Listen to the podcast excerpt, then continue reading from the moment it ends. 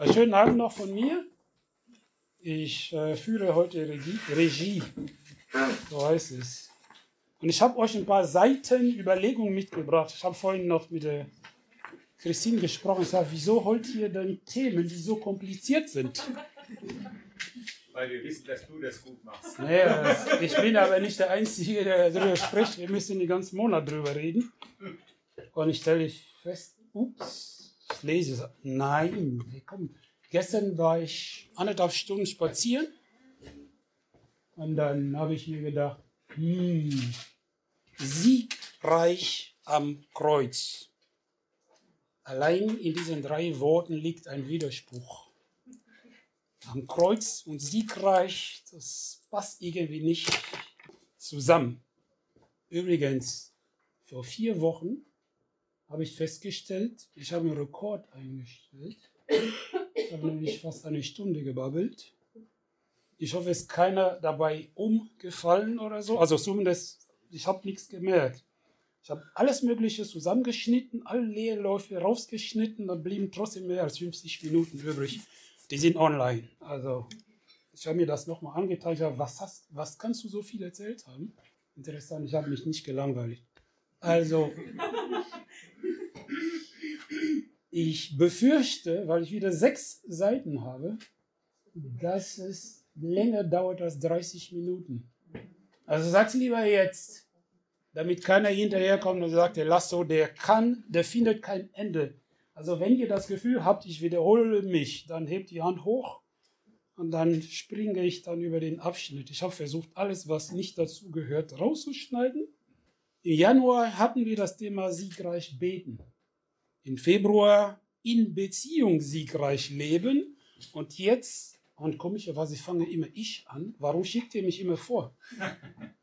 Die Überschrift für diesen Monat März lautet Siegreich am Kreuz. Und mich beschäftigen seit Anfang der Woche mehrere Gedanken dazu. Also, Sieg hat damit zu tun, dass es eine Auseinandersetzung gibt. Sonst braucht es keinen Sieger. Und äh, ist es ein Kampf? Wenn ja, gegen wen? Wer ist denn mein Gegner? Was ist das überhaupt für ein Kampf? Also, das sind so Fragen, ich muss meinen Gegner haben, ich muss überhaupt wissen, auf welchem Feld ich mich gerade mit diesem Gegner oder mit diesen Gegnern gerade, äh, schlage. Da gibt es ja so viele Möglichkeiten. Habe ich gesagt, nee, also wenn ich anfange, alles niederzuschreiben, dann brauche ich ja wahrscheinlich den ganzen Monat für mich alleine. Also bleiben wir bei dem ganz, ganz, ganz oben. Wir werden nicht reingehen. Aber ihr wisst ja, man kann sich auch eine Predigt künstlich generieren lassen. Also wie habe ich gedacht, ich mache wie meine Töchter. Ich gehe online in OpenAI und da habe ich ein Konto und dann frage ich mal ChatGPT.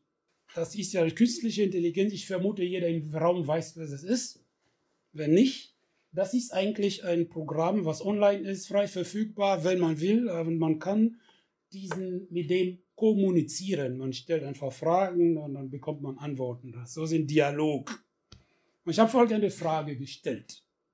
Wieso repräsentiert die Kreuzigung Jesu einen Sieg für die Christen? Wollt ihr die Antwort wissen, die da rausgepurzelt ist? Ja. Ja, interessiert euch? Also mich hat es interessiert. Ich fand die Antwort interessant, weil sie sich gerade mit diesen Fragen, die ich eingangs gestellt habe, um welche Auseinandersetzung geht es, wer ist denn überhaupt der Gegner und so weiter und so fort. Und da kam tatsächlich folgende Antwort. Ich lese, ich habe sie verkürzt. Einiges dabei war völlig daneben, habe ich gelöscht. Das Wesentliche habe ich zusammengehalten. Steht folgendes. Für Christen repräsentiert, das antwortet mir ein Computer, ne? Für Christen repräsentiert die Kreuzigung Jesu einen Sieg aus mehreren Gründen. Interessant. Die Erlösung. Die Kreuzigung Jesu wird von Christen als Akt der Erlösung gesehen. Sie glauben, dass Jesus am Kreuz die Sünden der Menschheit auf sich genommen hat und dass sein Tod und seine Auferstehung den Weg zur Erlösung von Sünde und Tod geöffnet haben. Durch den Glauben an Jesus als Erlöser können Christen die Vergebung ihrer Sünden erlangen und in eine Beziehung mit Gott eintreten. Also Erlösung zu einer Beziehung mit Gott. Zweiter Grund, Überwindung des Todes. Also da ist ja schon mal eine besiegte Überwindung des Todes. Die Auferstehung Jesu nach seiner Kreuzigung und Tod wird von Christen als Beweis für seine göttliche Natur und als Überwindung des Todes gesehen. Dies gibt den Christen die Hoffnung, dass sie auch in einem ewigen Leben bei Gott auferstehen werden. Und dann gibt es auch noch ein Schlusswort. Insgesamt symbolisiert die Kreuzigung Jesu für Christen also den Sieg über Sünde, Tod und das Böse. Was auch immer dieses Böse ist. Ne? Das war eingangs nicht beschrieben, aber steht einfach da das Böse sowie die Hoffnung auf Erlösung und ewiges Leben bei Gott. Habe ich mir gesagt, theoretisch könnten wir hier aufhören, nach Hause gehen. Gut, bis auf die Tatsache, dass das Thema Böse nicht beschrieben worden ist. Was ist da, ich wollte halt mal sagen, komm, sag mir, was das Böse ist, aber ich sage, komm, also, kümmere dich um deine Predigt. Und dann kam mir der Gedanke, ja, worauf basiert überhaupt die Logik des Sieges am Kreuz? Wir haben zwar, wir behaupten, wir haben am Kreuz, Jesus hat für uns den Sieg davon getragen. Über was und warum ist das überhaupt ein Sieg, am Kreuz zu sterben? Ist das so eindeutig für euch? Ich meine, wir lernen das, wir haben das irgendwie mit unserer Bekehrung hier nochmal angenommen. Christus ist ja faktisch symbolisch für uns da gestorben. Das haben wir die letzten Wochen, die letzten zwei Monate zu, äh, gut genug da entwickelt. Aber warum ist das ein Sieg? Es ist ja nun Opfer. Ist Opfer ein Sieg? Ich meine, er ist gestorben, er ist wieder auferstanden. Dann musste ich da, gut, wie gesagt, seit Montag beschäftigt mich das, weil ich weiß, am Freitag, am Freitag musst du ready sein, am Samstag musst du predigen. 1. Korinther 15, Vers 56. Und was ich an dieser Bibel mag, ist, dass alles drin ist, das ist mathematisch, logisch strukturiert aufgebaut. Ich kann mir kaum ein Buch so strukturiert wie die Bibel vorstellen. Der Stachel des Todes ist die Sünde. Die Kraft der Sünde aber ist das Gesetz. Könnt ihr lesen? Der Stachel des, des, des Todes aber ist die Sünde. Die Kraft der Sünde aber ist das Gesetz Transitivität. Zur Zeit Abrahams, also schätzungsweise sieben Jahrhunderte vor Mose existierte ja kein Gesetz. Das Gesetz kam ja mit Mose. Abraham war vor Mose. Obwohl Abraham ein paar Mal sich so verhalten hat, ich würde sagen, nicht vorbildlich, wurde Gott nie wütend auf ihn. Warum auch? Ne? Denn die hatten ein Abkommen, beide, und Abraham hat von dem Bund, was er mit Gott hatte, überhaupt nichts verbrochen. Er hat vor Pharao gelogen. Er hat gesagt, meine Frau ist meine Schwester. Eigentlich streng genommen hat er nicht gelogen. Der hat nur nicht die ganze Wahrheit gesagt. Es war nämlich auch seine Halbschwester. Der war aber auch seine Frau. Der sagt, nee, du bist nicht meine Frau, das ist meine Schwester. Das hat er gesagt, weil er ein Held ist. Ne? Nein, weil er eigentlich feige war, ist dokumentiert. Er hat es gesagt, um seine Haut zu retten und er wurde sogar reich dadurch. Der wurde dafür belohnt, dass er gelogen hat. Wer das lesen will, steht im 1. Mose 12. Da sind die Verse 10 und 20 bis 20, die habe ich hier nicht mit hier. Ich habe noch die Referenz mitgebracht. Für die Skeptiker unter uns. 1. Mose, Kapitel 12, die Verse 10 bis 20. Da steht die Geschichte. Abraham geht, da ist ein Hunger in Kanaan. Ihr kennt die Geschichte von Abraham, ne? Gott sagt ihm, du verlässt dein Zuhause Ur in Chaldea und gehst nach Kanaan. Der kommt nach Kanaan, da gibt es ja eine Hungersnot. Wie doof. Eigentlich hätte man erwarten sollen, wenn Gott ihn dahin schickt, dass es ihm dort gut geht. Nein, es gab dort eine Hungersnot, er musste da verschwinden, also ging er nach Ägypten und in, da hatte sich gedacht, hm, an der Grenze So gut wie meine Frau aussieht, könnte sein, dass man mich dafür umbringt. Das waren Sitten damals, waren ja schon ein bisschen speziell. Habe ich mir auch gesagt, uh, das ist eine schöne Frau an der Seite, das kann dich das Leben kosten. Nee, nee, du bist nicht meine Frau, du bist meine Schwester. Das ist der Grund. Und die Frau landet bei Pharao und Pharao bekommt gesundheitliche Probleme, weil er mit der Frau eines Mannes der hat noch nichts gemacht, aber da hat er schon Probleme gehabt. Er konnte gar nicht, er hätte tun wollen. Und er fährt. Erstmal hat er sich bei Abraham dafür bedankt, dass er seine Schwester heiraten durfte. Er hat ihm jede Menge gute Güter gegeben und stellt fest, dass er darf es nicht. Der hat die Güter aber nicht zurückgekommen, der hat ihn mit den Gütern weggeschickt. Also Abraham kam aus Ägypten reich zurück. Gott hat ihn gar nicht bestraft. Das gleiche hat er nochmal gemacht vor einem anderen König, Abimelech. Auch in 1. Mose. Dieses Mal in Kapitel 20, das ist gar nicht so weit danach. Und auch nichts passiert. Der hat im Gegensatz zu dem, was Gott ihm gesagt hat, du wirst mit deiner Frau Sarah ein Kind haben, hat er, weil er und seine Frau ungeduldig waren, mit der Magd seiner Frau, mit der Sklavin, Agar, ein Kind gezeugt, Ismael. Das ist alles passiert und Gott hat nichts dagegen gehabt. Interessant, ne? Als das israelische Volk, zweites Beispiel, Ägypten verließ, haben sie mehrfach gemurrt gegen Gott.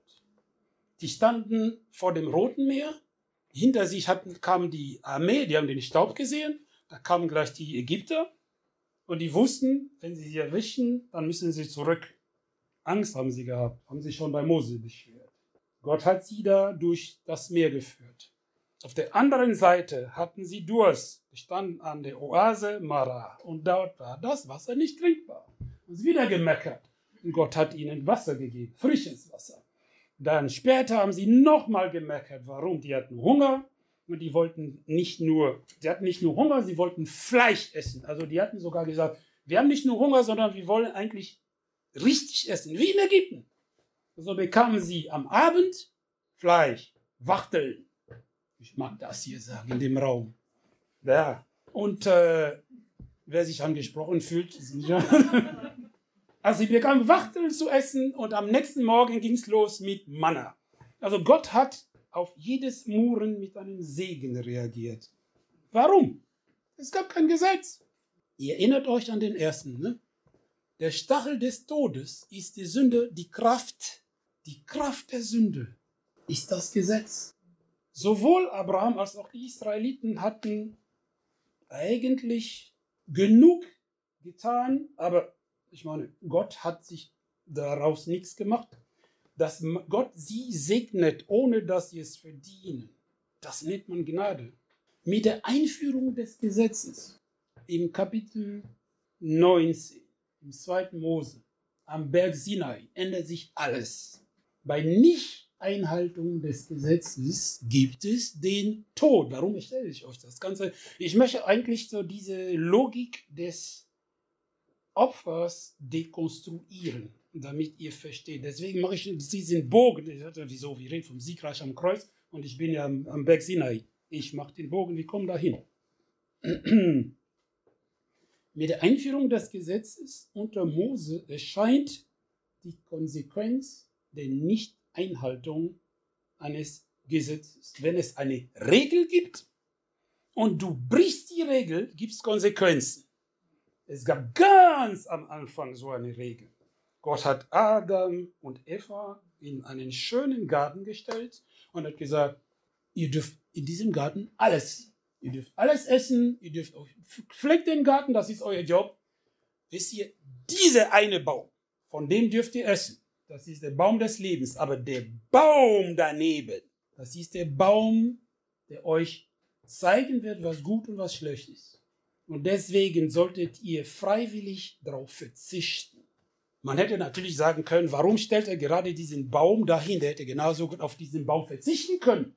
Und dann hätten sie, aber da wären sie alle Ja-Sager. Man braucht doch irgendwo etwas, woran man seinen freien Willen exerzieren kann. Und deswegen war eben das hier, da sollten sie freiwillig, weil so viel Überfluss da war, konnten sie freiwillig auf diesen einen Baum verzichten. Freiwillig. Und das war ihnen nicht gut genug. Die haben gesagt, nö, warum denn? Das wollen wir mal. Gesagt, getan. Und das Ergebnis war der Tod. Der Tod kam in ihr Leben. Sie haben ein, eine Regel gebrochen. Abraham dagegen hatte mit Gott in diesem Bund nichts desgleichen und deswegen wurde er gesegnet. Und der Witz ist, in, der, in dem Bund Abrahams mit Gott hatte Abraham gar nichts zu tun. Das ist, ich habe das ist so ein cool, so was Cooles. Wir haben eigentlich so eine Vereinbarung und aus dieser Verein, für mich, aus dieser Vereinbarung gibt es nichts zu tun. Gott macht alles, ich mache gar nichts. Es gibt nichts von, für Abraham. In diesem Bund, sowieso, äh, von der Tradition her, ist es so, die haben äh, zwei Altare gehabt. Das war eine blutige Angelegenheit. Ja. Es war nicht wie bei den Indianern, man schneidet sich die Hand oder so. Nee, nee, nee sowas war nicht. Man nimmt ein Tier und teilt das Tier in zwei Teilen. Hier auf dem Altar ein Stück, da ein Stück und dazwischen, dazwischen läuft ja Blut. Da in der Mitte treffen sie sich, die zwei. Und das bedeutet, das, was wir beide gemeinsam vereinbaren, dein Leben für mein Leben, du und ich sind eins. Das heißt, du musst mich unterstützen, ich dich unterstützen. Das ist ein Bund aufs Leben. Bei Abraham und Gott hat Abraham gepennt.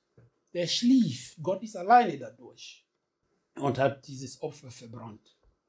Als er wach wurde, Abraham, war das Thema schon erledigt. Er hat einen Bund mit Gott, an dem er nichts zu liefern hatte. So ein Bund ist cool. So was ist interessant, wenn du nichts zu tun hast und nur Vorteile davon hast. Nun, das war für Abraham, aber für das Volk der Israeli war das so lange sie unterwegs waren bis zum Berg Sinai genauso. Habe ich vorhin erklärt, die haben gemerkt und bekamen trotzdem was zu. Aber die, nach der, nachdem sie am Berg waren und von Gott die Gesetze bekommen haben, war das anders. Dann lese ich in 2. Mose es ist ein bisschen lang, das sind die Verse, äh, in Kapitel 19, die Verse 3 bis 8, aber nur den ersten Teil von Vers 8. Mose stieg zu Gott hinauf. Da rief, ihn der, da rief ihm der Herr vom Berg her zu, du, da sollst du dem Haus Jakobs sagen, also da sind die Israeliten, und den Israeliten verkünden, ihr habt gesehen, was ich den Ägyptern angetan habe, wie ich euch auf Adlerflügeln, oh, das ist ja poetisch, getragen und zu mir gebracht habe. Jetzt aber, wenn ihr auf meine Stimme hört und meinen Bund haltet, werdet ihr unter allen Völkern mein besonderes Eigentum sein. Mir gehört die ganze Erde, ihr aber sollt mir als ein Königreich von Priestern und als ein heiliges Volk gehören. Das sind die Worte, die du den Israeliten mitteilen sollst. Mose ging und rief die Ältesten des Volkes zusammen. Er legte ihnen alles vor, was der Herr ihm aufgetragen hatte. Das ganze Volk antwortete einstimmig und erklärte, alles, was der Herr gesagt hat, wollen wir tun. Es ist ja schon interessant. Vor Jahren habe ich, ich habe schon hundertmal hier darüber gepredigt, aber es ist gut, wenn man das liest, fällt einem gar nicht auf. Das war, mich, mich hat das immer gestört, dass Gott plötzlich seine Laune so ändert. Ich meine, das ist cool, die, die machen ein bisschen so menschlich, eben was Menschen tun, wenn sie Hunger haben, meckern sie. Wenn ich hungrig bin, bin ich schlecht gelaunt. Also habe ich volles Verständnis, wie die Israelis also mehrere Tage lang hungrig sind und schlecht gelaunt sind. Und äh, dass sie meckern und dass Gott die segnet. Ich meine, du hast Gott, einen mächtigen Gott, der läuft tagsüber in eine Wolke. Du kriegst ja frische Luft, Schatten in der Wüste, durch diese Wolke, über ein paar Millionen Menschen. Nachts ist es eisekalt in der, in der Wüste, dann ist es Feuer. Das heißt, Gott ist Fulltime, 24 Stunden am Tag sichtbar und die meckern, während Gott sichtbar ist. Und der tut nichts, der hätte ein paar von denen verbrennen können. Hat er nicht. Ich meine, ganz ehrlich, es hätte viele sein können. Ich meine, ich würde mich nicht trauen, wenn eine Feuersäule nachts da ist und ich meckere, ich weiß, das könnte mich einsaugen. Ich würde vielleicht mal nicht so. Man merkt, da ist eine gewisse, die haben gemeckert und Gott hat reagiert. Nun, am Berg passiert das und ich habe es nicht verstanden und deswegen bleibe ich hier so. Gott sagt Mose, du sagst ihnen, ich möchte, dass ihr ein Königreich von Priestern seid. Wir wissen alle, was Priester tun. Priester vertreten das Volk vor Gott. Deswegen nennt man sie Priester. Propheten vertreten Gott vor den, vor den Menschen. Aber Priester sind diejenigen, im traditionellen Verständnis des, äh, des jüdischen Brauchs, ist der Priester im Namen des Volkes ins, in den Tempel gegangen, hat Opfer, das Opferblut übergesprenkelt und wenn er rauskam, war das gesamte Volk gesegnet. Aber der Priester war so stellvertretend fürs Volk dort. Wenn das gesamte israelische Volk Priester ist, dann für wen? Für wen? Für die Nicht-Israelis, für die anderen Völker. Und er sagt es auch, ihr sollt ja mein, unter allen Völkern aus euch ein Königreich von Priestern. Gottes Absicht war es, Israel als Zugang aller Völker zu Gott zu etablieren. Deswegen sagt er, du gehst, Mose, zu denen und sagst ihnen, das ist meine Absicht. Ich, Gott, mach aus euch, ihr werdet, ihr tut nicht, ihr werdet sein. Und was antworten sie? Ach, wir waren so cool die ganze Zeit. Alles, was wir, du gesagt hast, konnten wir aus eigener Kraft schaffen. Alles, was du willst, werden wir tun. Die reden aneinander. Gott sagt, okay, wollt ihr tun, dann kriegt ihr was zu tun. Ihr kriegt Gesetze. Und wenn ihr diese Gesetze nicht einhaltet, gibt es dafür Strafe. Ihr werdet verflucht. Haltet ihr euch dran, werdet ihr gesegnet. Dann wurde das Leistungsprinzip etabliert. Die bekamen 613 Gesetze, mit denen sie leben sollten und wo natürlich alle gescheitert sind. Und deswegen gab es dann den Aufverbrauch. Die Story kennt ihr ja schon. Mit dem Gesetz wird die Übertretung des Gesetzes sichtbar. Oder? Ohne Gesetz ist egal, was du tust. Mit einer Regel wird die Übertretung der Regel sichtbar. Und das ist ja gerade der Grund, warum man sehen soll, wie man das Gesetz außer Kraft setzt. Denn wenn das Gesetz nicht außer Kraft gesetzt wird, dann kann man daran permanent scheitern. Paulus schreibt im Römer 7, die Verse 1 bis 4. Wisst ihr denn nicht, Brüder und Schwestern, er spricht also neugeborene Menschen an, Christen, ich rede doch zu Leuten, die das Gesetz kennen, dass das Gesetz für einen Menschen nur Geltung hat, solange dieser Mensch lebt? So ist die Frau durch das Gesetz an ihren Mann gebunden, solange er lebt. Wenn ihr Mann aber stirbt, ist sie, die Frau, frei von dem Gesetz, das die Frau an den Mann bindet. Logisch, die ist Witwe. Wenn sie darum zu Lebzeiten ihres, des Mannes einem anderen Mann gehört, wird sie Ehebrecherin genannt. Logisch. Ist aber der Mann gestorben, dann ist sie frei vom Gesetz und wird nicht zu Ehebrecherin, wenn sie einem anderen gehört. Also wer es eilig hat, statt fremd zu gehen, ein bisschen in Pulver in den Tee und dann ist immer durch, dann darf sie es nicht erwischen lassen.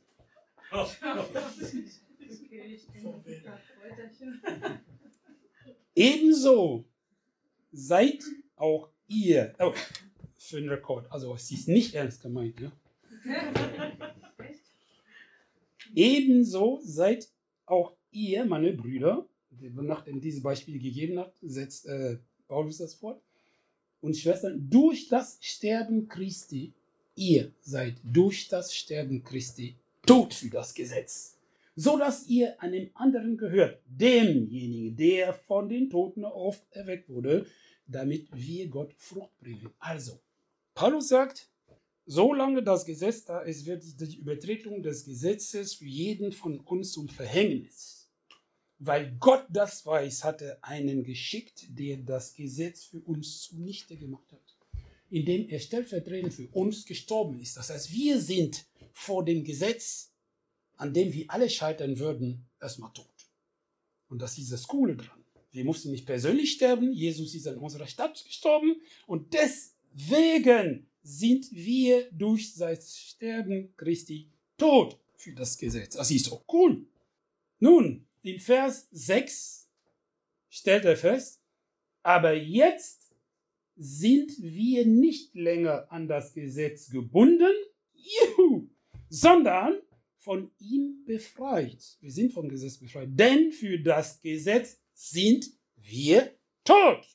Deswegen können wir Gott durch seinen Heiligen Geist in einer völlig neuen Weise dienen und müssen es nicht mehr wie früher durch die bloße Erfüllung toter Buchstaben tun. Die Erfüllung toter, die toten Buchstaben sind das Gesetz. Das nenne ich eine mathematische Demonstration. Das muss ein Theologe sein, um das so auseinanderklamüsern zu können. Er sagt, einerseits gibt es ein Gesetz, das ist für alle Menschen gültig. An dem Gesetz wird jeder scheitern. Und weil jeder scheitern muss, das Gesetz ist nicht veränderbar, das Gesetz, da sind Gottes Standards. Unverrückbar. So, wir scheitern alle dran, deswegen müssen wir sterben. Nachdem wir tot sind, ist das Gesetz für uns kein Thema mehr. Wir sind frei. Wir dürfen tun und lassen, was wir wollen. Das, ja, das verstehen die Leute nicht, dass das das bedeutet. Oh, wenn du das predigst, dann gehen die Leute draußen, nach draußen und huren und machen und alles. Dann macht mal, probiert mal. Dann werdet ihr die Konsequenz davon tragen. Im 1. Korinther 6 steht, alles ist erlaubt. Derselbe Paulus sagt, alles ist erlaubt. Aber es ist nicht alles gut für uns. Sie können Drogen nehmen, du kommst trotzdem ins Paradies, aber du bist wahrscheinlich früher dort, als du denkst. Du kannst saufen, bis deine Leber kaputt geht. Du kommst noch früher ins Paradies. Das geht alles, aber es ist nicht alles gut für uns. Lassen wir uns vom Heiligen Geist lenken. Man muss eigentlich kapieren, Gott interessiert sich nicht mehr für unsere Sünden, weil wir tot sind. Wir sind genauso wie Abraham vor Gott. Wir sind in seinem Bund. Es gibt keine Regel. Du bist tot. Alles, was dich verurteilt, ist in Christus gestorben. In mir kommt dadurch der Gedanke, Halleluja, Herr, ich danke dir. In mir käme nicht der Gedanke, bei so viel Güte einfach den Rücken zu drehen in eine Welt, die eh kaputt ist, aus der ich komme, zurückzugehen freiwillig und mich dieser Welt auszusetzen. Was bringt uns das, was da draußen ist? Der Grund, warum wir hier ist, sind, ist, weil da draußen es gar nicht so cool ist. Sonst sind wir dort geblieben, oder? Deswegen verstehe ich nicht, dass die Leute mir sagen, ja, weil wenn du das sagst, dann werden die Leute Huren sagen. Die kommen doch freiwillig von der Hurerei hierher, weil das, das sie nicht zufriedenstellt. Dann gehen sie doch nicht wieder hin. Die bleiben lieber bei einem, der sich vorgenommen hat, ihr Leben zu lenken und zu segnen. Wer käme auf die Idee, es ist null Mehrwert da drin. Deswegen darf man jedem sagen, bist du in Christus, bist du frei. Du bist richtig frei. Und deswegen muss ich das eben wiederholen. Das ist einfach cool, Christus sein bezogen auf 1. Korinther 15, 56, der ist ganz, ganz am Anfang da. Der Stachel des Todes, aber ist die Sünde die Kraft der Sünde, aber ist das Gesetz. Dürfen wir Folgendes feststellen. Erstens, indem wir vom Gesetz befreit worden sind. Ich, bin einfach so begeistert. Ich höre mich predigen und sage, ha, du bist so cool. Du kannst so cool Christus sein. Echt, ich könnte jetzt tanzen, aber dann würde ich nicht weiter predigen. Indem wir vom Gesetz befreit worden sind, stehen wir nicht mehr unter irgendeine Konsequenz davon. Eine Konsequenz davon wäre Fluch, Strafe Gottes, keine Ahnung, Verbannung in irgendwelche Sachen. Alles, was man sich vorstellen könnte als negativ, ist für uns nicht gültig. Ja!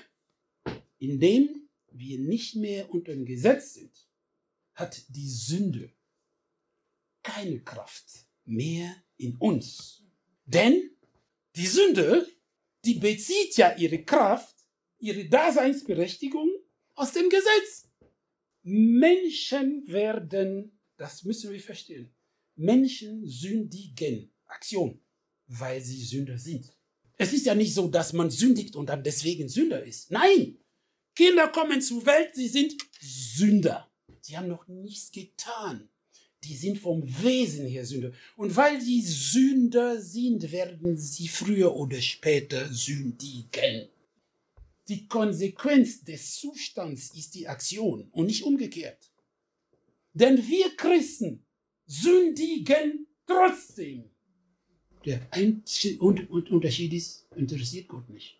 Der hat unser Leben vom Anfang bis vor. Gott ist ja außerhalb von Raum und Zeit. Er sieht den Anfang, dann, also unsere Geburt, er sieht unser Ende, er sieht den ganzen Verlauf und nimmt diesen ganzen Müll und stellt es ans Kreuz auf Jesus Christus. Das ist Vertretung für unser, unser, unser Sündersein. Halleluja. Nun, indem wir nicht mehr unter dem Gesetz sind, hat die Sünde gar keine Berechtigung mehr in unserem Leben. Die ist ja kraftlos, denn die bezieht ihre Daseinsberechtigung aus dem Gesetz. Wir haben vor Gott freien, wir haben freien Zugang zum Allerheiligsten, nicht weil wir so cool sind, sondern weil Jesus so cool ist. Das macht das Leben als Christ so cool. Das heißt, ich weiß, wenn ich aufstehe, da habe ich einen allmächtigen Vater, der für den Segen meines Lebens da ist und der sich nur dafür interessiert, dass es mir gut geht. Yeah. Das ist Christsein. Das ist einfach cool. Indem der Tod seine Stachel, die Sünde verliert, sind wir, und jetzt wird krasser, auch vom Tod befreit. Ich habe es nicht erfunden. Nein, nein, lass davon, lass es. Der Stachel des Todes, die Sünde. Aber die Sünde ist nicht mehr für uns. Das, was den Tod ausmacht, ist der Zugang zu uns über die Sünde. Aber die Sünde ist, haftet nicht mehr an uns, die ist auf Jesus. Und Jesus ist deswegen gestorben. Das heißt, der Tod ist hinter uns. Wir kommen zu Christus, um zu sterben. Und dann leben wir. Der Tod ist also hinter uns. Wir haben den Tod hinter uns gelassen und wir blicken und darüber predigen wir, glaube ich, zu wenig. Wir blicken auf die Rückkehr Jesu.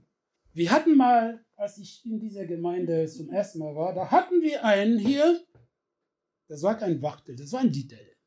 Jedes Mal, wenn er ans Mikrofon ging, hat er gegrüßt und gesagt, und der Herr kommt bald wieder.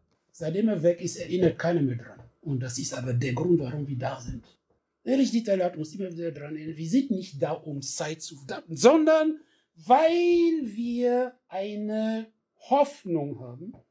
Wir warten auf einen, der uns versprochen hat, dass er wiederkommt. Wir warten, wir blicken auf die Rückkehr Jesu um uns. Der, ist, der kommt, um uns zu, zu sich zu holen. Stellt euch mal vor, Gott hat die Welt in sieben Tagen gemacht. Gut, Petrus sagt, vor Gott sind tausend Jahre wie ein Tag oder umgekehrt. Deswegen muss man diese Aussage relativieren. Aber ich nehme einfach so, wie es ist. Gott hat die Welt in, an sieben Tagen gemacht und seit 2000 Jahren bereitet Jesus eine Bleibe vor. Ich werde wahrscheinlich die coolste aller Unterkünfte haben. Ich weiß nicht, wie ihr wohnt, aber meine wird cool sein, weil ich mit Blick auf den Thron so richtig von, meine, von meinem Balkon sehe ich ja so den Thron da hinten. So will ich da wohnen. Ich habe sicher, äh, ihr, könnt, ihr solltet jetzt schon äh, Reservierungen vorgeben. Ne? Also ich habe es schon reserviert. Ich habe her, vom Balkon möchte ich den Thron sehen. Ja. Und die mächtigsten Engel sollen vor meiner Tür stehen. Ich habe keinen Bock auf äh, selber räumen oder so. Sollen sie machen. Ich, also das sind Gebetsanliegen. Die sind ja überirdisch. Gut, die sind ein bisschen selbstbezogen, ich gebe es zu, aber ist so. Wir wollen, aber es ist so, Jesus kommt und holt uns zu sich, weil es versprochen hat, nur, wir können nicht dorthin in unseren Körper und diese Körper schaffen das nicht, die in, diese, in dieser Welt zu leben. Diese Körper bestehen nicht da drin. Deswegen steht im 1. Korinther 15, 50 bis 22, damit will ich sagen, Brüder und Schwestern, Paulus wieder, Fleisch und Blut können das Reich Gottes nicht erben. Das Verwesliche erbt nicht das Unverwesliche. Seht, ich enthülle euch ein Geheimnis. Wir werden nicht alle entschlafen. In verschiedenen deutschen Versionen stehen, wir werden nicht sterben, aber das ist falsch. Es steht tatsächlich, wir werden nicht schlafen. Christen haben den Tod hinter sich gelassen. Wir sterben nicht. Wir verlassen einen verweslichen Körper, um Unendlichkeit zu erlangen. Deswegen sieht unser Tod anders aus als der Tod anderer, denn der Tod ist hinter uns. Ich enthülle euch ein Geheimnis. Wir werden alle nicht, nicht alle entschlafen, aber wir werden alle verwandelt. Plötzlich, in einem Augenblick, beim letzten Posaunenschall. Die Posaune wird erschallen, die Toten werden als Unverwesliche auferweckt. Wir aber, also diejenigen unter uns, die noch auf dieser Erde sind, die werden verwandelt werden. Das ist, wird witzig sein, weil wir werden da sein, plötzlich nicht mehr da sein. Was ich mich immer gefragt habe, ist, gehen wir mit oder ohne unsere Klamotten? Vielleicht kann es sein, dass plötzlich ein Haufen Klamotten da liegen. Stell dir mal vor, du bist Pilot eines Fliegers, Gott sei Dank gibt es einen Co-Pilot, und plötzlich liegt deine Uniform auf dem Sessel und daneben ist der andere, oh, wo ist denn der Kommandant? Ja, solche Dinge. Ja. Wenn beide gläubig sind, haben die wirklich die anderen ein Problem, weil die Maschine dann, äh, keine Ahnung. das ich nicht für die Landung. Also, wir werden alle verwandelt sein. Und darüber spricht man zu wenig in der, in, der, in der Gemeinde. Christen vergessen zu oft, weil darüber zu wenig gelehrt wird, dass Jesus wiederkommt, um sie abzuholen. Der hat es versprochen. Johannes 14, 2, 3. Im Haus meines Vaters gibt es viele Wohnungen. Wie gesagt, mein Balkon mit Blick auf den Thron. Wenn es nicht so wäre, sagt Jesus, hätte ich dann etwas zu euch gesagt, ich, dass ich dorthin gehe, um einen Platz für euch vorzubereiten.